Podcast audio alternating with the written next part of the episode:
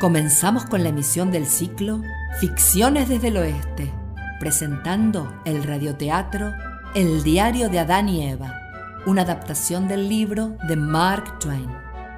Comienza el sexto y último capítulo. Adán y Eva han conseguido el más hermoso premio que la vida nos puede regalar. La madre siempre es madre. Pero el padre, ¿cómo se comportará?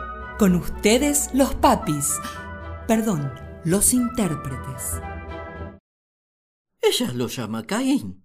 Dice que lo atrapó a unos dos kilómetros de nuestra cueva mientras yo estaba poniendo trampas en la costa del oeste. Dice que puede ser un pariente. Yo creo que es un pez. Si bien es cierto que cuando lo tiré al agua se hundió, también es cierto que ella se apresuró tanto a sacarlo que por ahora tendré que quedarme con la duda. A ella ya no le interesa la experimentación y no me deja probar más.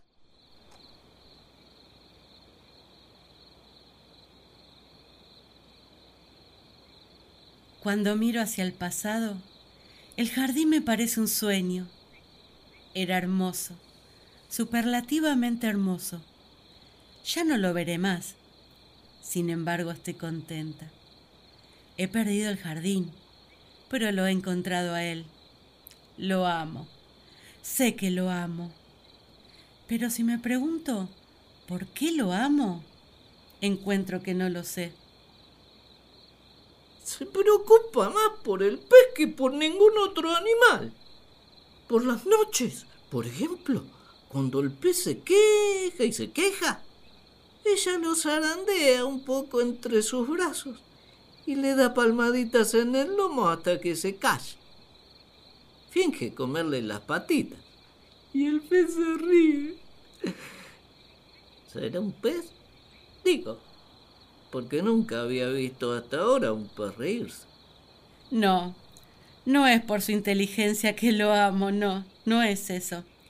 No puedo culparlo por su inteligencia tal como es, porque él no la hizo. Él es como Dios lo hizo. Yo sé que a su tiempo ella se desarrollará, no repentinamente. Pero no hay ningún apuro. Está muy bien como es.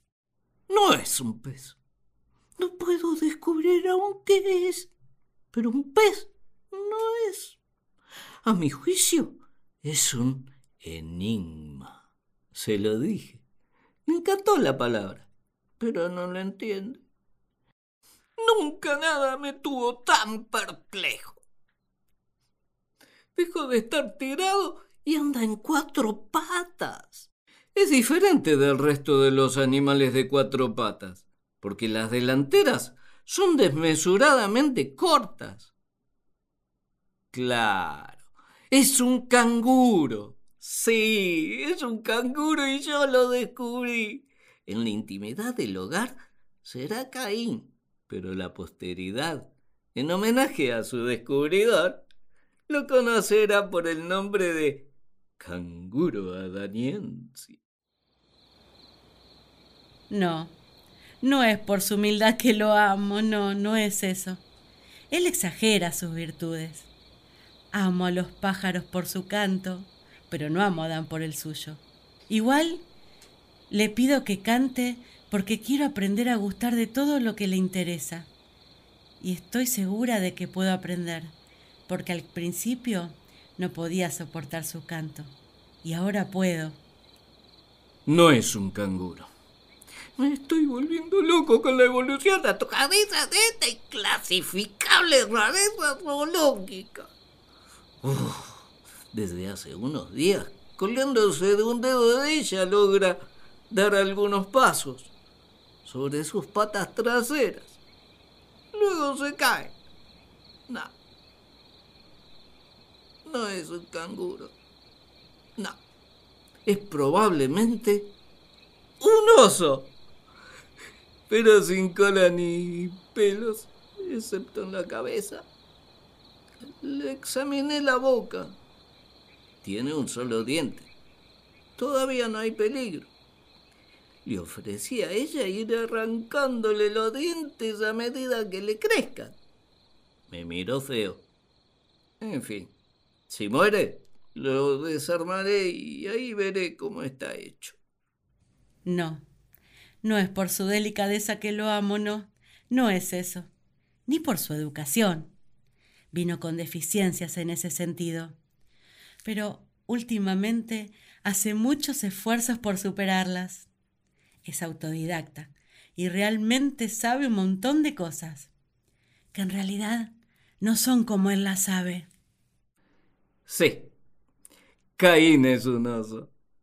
Todavía no tiene cola, pero le ha salido otro diente. Yo me mudé.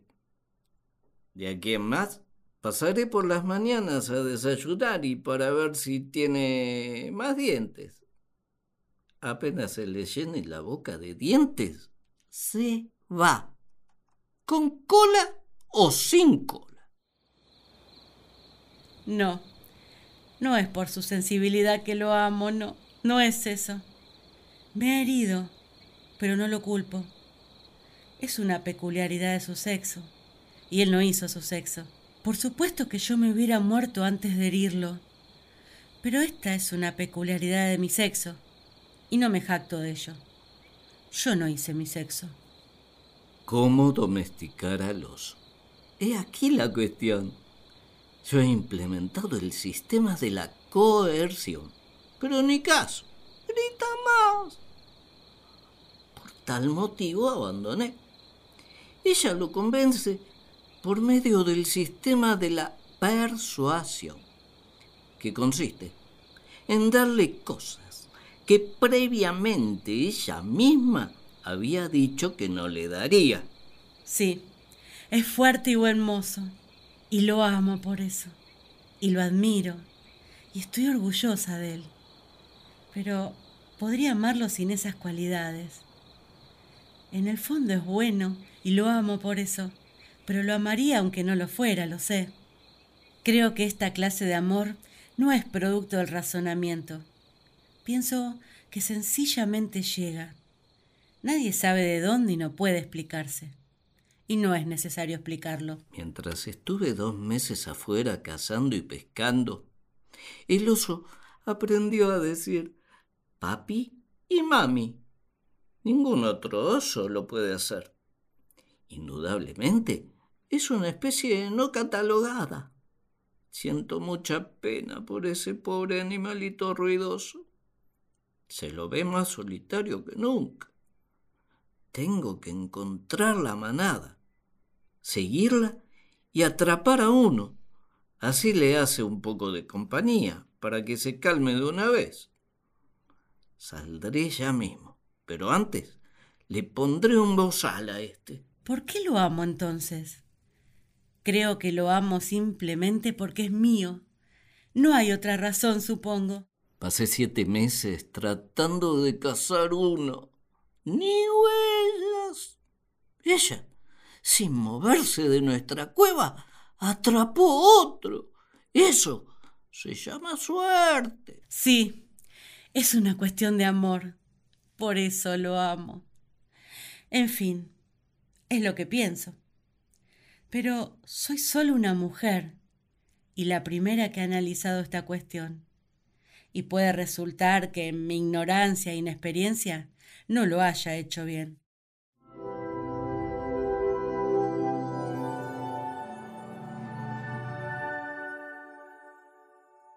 Lo descubrimos hace tiempo. Son muchachos. Nos confundió que llegaran tan pequeños. Además, no estábamos acostumbrados. Siguen creciendo. Abel es un buen chico, pero Caín hubiera hecho mejor quedándose en canguro. Después de todos estos años, debo reconocer que estaba equivocado acerca de Eva. Es mejor vivir fuera del jardín con ella que dentro de él sin ella al principio. Pensé que hablaba demasiado, pero ahora lamentaría profundamente que su voz cayera en el silencio o se saliera de mi vida. Bendita sea la castaña que nos acercó y que me enseñó a conocer la bondad de su corazón y la dulzura de su espíritu.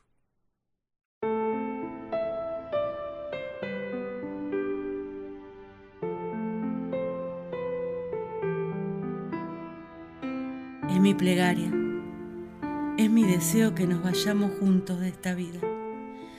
Es un deseo que nunca perecerá en la tierra, sino que tendrá lugar en el corazón de toda esposa amante hasta el fin del tiempo, y será invocado en mi nombre. Pero si uno de los dos debe irse primero, mi plegaria es que sea yo, porque él es fuerte y yo soy débil, porque yo no le soy tan necesaria como él me lo es a mí, porque la vida sin él no sería vida. ¿Cómo podría soportarla? Esta plegaria también es inmortal y no cesará de ser elevada mientras mi raza continúe. Soy la primera esposa y me repetiré en la última.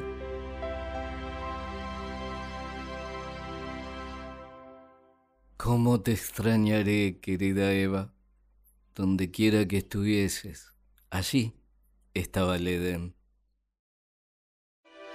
Tuvimos el agrado de emitir en el ciclo Ficciones desde el Oeste el radioteatro El diario de Adán y Eva, una adaptación del libro de Mark Twain. En la interpretación de Eva, escuchamos a Daniela Palacios, como Adán a Norberto Cauterucci, como Dios a Sergio Sandler y como locutora, quien les habla, Sabrina Giuliodori. La composición musical estuvo a cargo de Guido Colavini, la dirección y adaptación de Nani Ardanaz. Grabamos en el estudio Renacer de Harlingham, Buenos Aires, Argentina. Esperamos hayan disfrutado de este ciclo hasta el próximo encuentro.